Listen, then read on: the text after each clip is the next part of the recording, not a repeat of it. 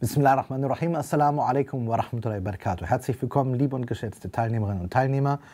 Heute haben wir wieder einen Hadith, der uns in eine bestimmte Dimension hineinführt. Und zwar ist das ein Hadith, der eine gewisse Innensicht beleuchtet, obwohl man das vielleicht so nicht erwartet. Wenn wir das vom Original aus betrachten, keiner von euch ist Mu'min. Jetzt könnte man sagen, ich bin nicht so ganz glücklich mit der Bedeutung gläubig, aber wir lassen es einmal jetzt so stehen. Keiner von euch ist bezüglich Allahs und des jüngsten Tages und all der Dinge in fester Überzeugung und in festem Vertrauen, als bis er nicht. Und dann geht es weiter mit seinem Hawa, mit seiner Begierde, mit seinem leidenschaftlichen Wollen, das will, womit ich gekommen bin, womit ich entsandt wurde, sagt jetzt der Prophet. Jetzt kann man das auf verschiedene Weise deuten. Beginnen wir mal langsam. Entweder man bezieht es hier auf die Person des Propheten selber und sagt, der Prophet salam, als der beste Interpretator des Islam in seiner eigenen Person ist unverzichtbar, um auf die richtige Weise den Iman zu verwirklichen. Könnte man jetzt hieraus interpretieren. Oder wir könnten sagen, nur in der Art und Weise, wie der Prophet es vorgelebt hat, besteht die richtige Art des Iman-Umsetzens. Wäre auch eine Möglichkeit. Oder wenn man nicht seine, ähm, seine triebhafte Begierde, sein Hawa, dahin formt, dass sie genau in die Richtung geht, in die sie gehen sollte, wird man in die Irre gehen. Oder man kann sagen, ich skizziere nur mal viele Möglichkeiten, die es da gibt. Oder man skizziert, der Iman ist im Kern davon abhängig, dass man eine Absicht fasst und sich tief mit dieser Absicht ausgerüstet in die Handlungen begibt, die Allah und seinem Propheten entsprechen. Und welche dieser Interpretation wir immer nehmen, wir kommen auf einige Schlüsselpunkte. Eine wichtige Frage ist, warum steht hier Hawahu? Hawa ist normalerweise die flüchtige Begierde. Sollte denn das, was uns durch den Iman nahegelegt wird, Hawa sein? Hier steht es. Aber ist das auch gemeint? Ich interpretiere das so. Es geht hier um das Wollen der Seele. Die Seele ist aber zutiefst von Trieben geformt und geprägt. Und der Prophet meint hier, zum Beispiel, es ist eine der Interpretationen, wenn ich jetzt einen Menschen betrachte, was bringt ihn denn am ehesten von dem richtigen Pfad ab? Seine Begierde. Wenn wir fragen, warum hast du gestohlen? Ich wollte das haben.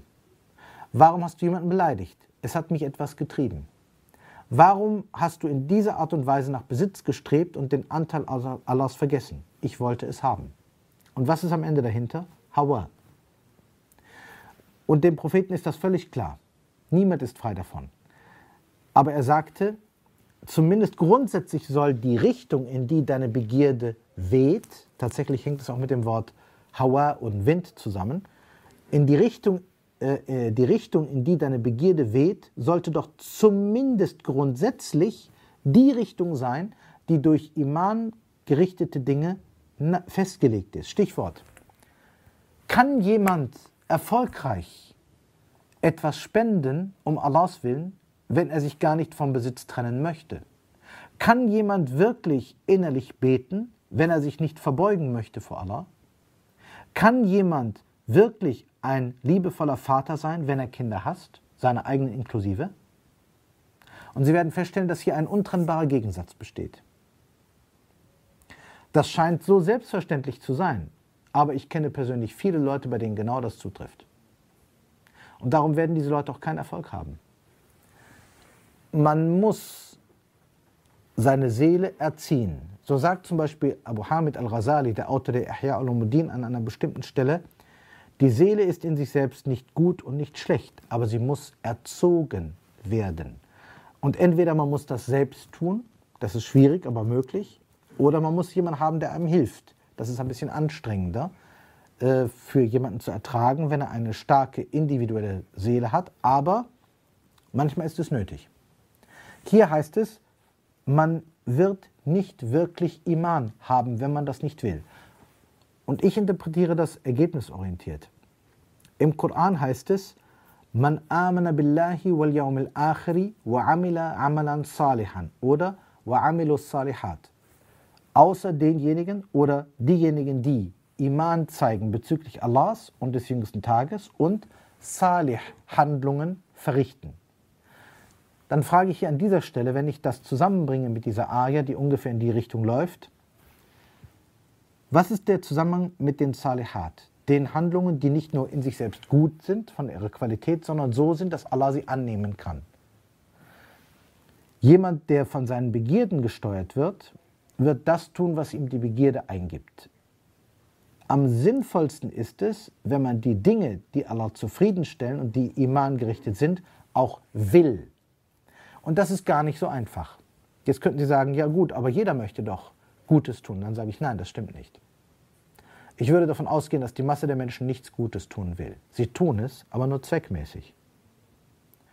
Zum Beispiel, jemand möchte ins Paradies kommen, aber jemand möchte sein Geld für sich behalten und ist geizig. Er sieht irgendwann auf einer bestimmten Ebene ein, dass er, ohne dass er etwas spendet und sich um die Armen kümmert, nicht ins Paradies kommen kann. Seine Spende ist also in einem gewissen Sinne zweckdienlich, aber ob es wirklich seiner Begierde entspricht, weiß man nicht. Trotzdem wird er Lohn bekommen, weil er in dem Moment, wo er gespendet hat, seine Triebseele, die ihm zu Geiz rät, überwunden hat. Aber der Prophet sagt hier, am Ende wird ein Mensch nicht ganz gegen seine Triebseele gewinnen können, außer er bringt sie zumindest dazu, dass sie in die Richtung geht, die meiner Richtung entspricht. Dahinter kommt eine bestimmte Erkenntnis. Kennen Sie nicht auch manche Leute, die irgendwann zum Islam kommen, sei es, dass sie als, äh, als Kinder in eine muslimische Familie hineingeboren wurden oder auch nicht, das spielt keine Rolle, und sie bleiben eine Weile dabei und das, da betet jemand und fastet jemand und es scheint so, ist es wunderbar. Und irgendwann begegnen sie ihm wieder und er ist völlig auf einer anderen Spur. Er sagt, ich bete nicht mehr, ich faste nicht mehr, ich tue dies nicht, ich tue das nicht. Und dann fragen sie, warum? Wir haben doch in der Moschee zusammen gebetet, du warst doch mit uns zusammen, warum machst du das jetzt nicht? Ach, ich habe gesagt, ich möchte erfolgreich sein und warum soll ich lügen? Ich möchte dies und das. Und dann merken sie, wahrscheinlich hat dieser Mensch es nicht geschafft, dass seine Begierde in zumindest ungefähr die Richtung wehte, in die der Islam ihn eigentlich führen wollte. Und irgendwann hat er gemerkt, es besteht ein Gegensatz zwischen seiner Begierde und dem, was er wirklich will, und dem, was der Islam eigentlich von ihm wollte, dass er es tut. Und wenn dieser Gegensatz kommt, was wird immer gewinnen? Immer die Triebseele. Immer. Er wird also alles verlassen. Das ist das Wichtige, was man wissen muss. An einer bestimmten Stelle heißt es auch, hüte dich, dass du die Kraft der Begierde deiner Seele unterschätzt. Wenn du anfängst, dich selbst zu belügen, wirst du niemals erfolgreich sein. Und deswegen sagt der Prophet hier ganz klar, und das ist keine Sache von Qadr und Qadar, sondern das ist eine Sache der Entscheidung des Menschen. Der Schöpfer gibt uns Begierden mit, aber wir müssen nicht jeder Begierde folgen. Der Schöpfer gibt uns die Möglichkeit, etwas einzusehen und die Seele in einem gewissen Sinne zu erziehen. Aber das tun wir oft nicht. Der, der Prophet a.s. sagt, wenn du das so machst, dass zumindest grundsätzlich du in deinem Inneren mit diesem Weg einverstanden bist und ihn auch dann willst, weil du begriffen hast, was es ist, dann kannst du erfolgreich sein, dann kannst du erfolgreich Iman zeigen. Sonst wirst du das nicht durchhalten können. Und die Praxis, das muss ich sagen, gibt dem Propheten recht. Und wir sehen das heute immer, immer öfter. Ähm, es gab eine bestimmte Welle in den 70er, 80ern, wo die Leute zum Islam kamen. In den 90ern war es ganz stabil. In den 2000er Jahren gab es immer mehr Menschen, die aus diesem Kreis sich vom Islam abwandten. Und heute gibt es Menschen, die sind einen Tag so, dass sie praktizieren und einen Tag tun sie eine ganz andere Sache. Und es gibt nur wenige, die bleiben stetig bei der Sache. Warum? Weil die meisten Menschen im Kern ihren Begierden folgen. Und wer seinen Begierden folgt, da wird die Begierde einmal dahin zeigen und einmal dahin. Heute zeigt sie dahin, ich mache das. Das heißt Iman. Morgen zeigt sie dahin. Bleibe ich dabei? Naja, ein bisschen schon, aber vielleicht kann man ja ein bisschen auf die Seite und jetzt ist er da. Immer ist das so. Darum sagt der Prophet, salam, es wird nicht gelingen, wenn deine Begierde etwas anderes will als Iman, dann wirst du Iman nicht finden können. Das nächste, er sagt, womit ich gekommen bin. Jetzt könnten Sie das auf den Koran und die islamische Botschaft im Allgemeinen beziehen.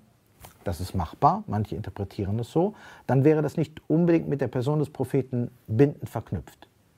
Oder Sie könnten sagen, ich bin damit gekommen. Das bedeutet ja auch, ich bin auch noch da.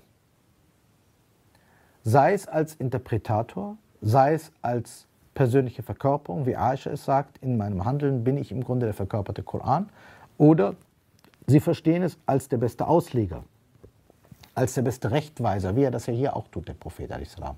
Also das heißt, wie Sie es immer sehen wollen, das Wollen muss dementsprechend, womit ich gekommen bin. Das heißt, etwas ist zu mir gekommen, sagt der Prophet, und ich bin mit dem, was zu mir gekommen ist, zu euch gekommen. Es hat einen Grund, dass wir zusammengekommen sind. Und deswegen müssten alles drei zusammen sein. Die Botschaft des Islam, die Person des Propheten und seine Verkörperung des Islam und unser Wollen des Islam. Diese drei Dinge müssen zusammenwirken, eins zu eins. Sie müssen sein wie, wie drei äh, Fäden, die man zusammenflechtet. Sie kennen das vielleicht, wenn man flechtet, nicht? Das wird zusammengebunden. Es wird am Ende eine einzige Sache.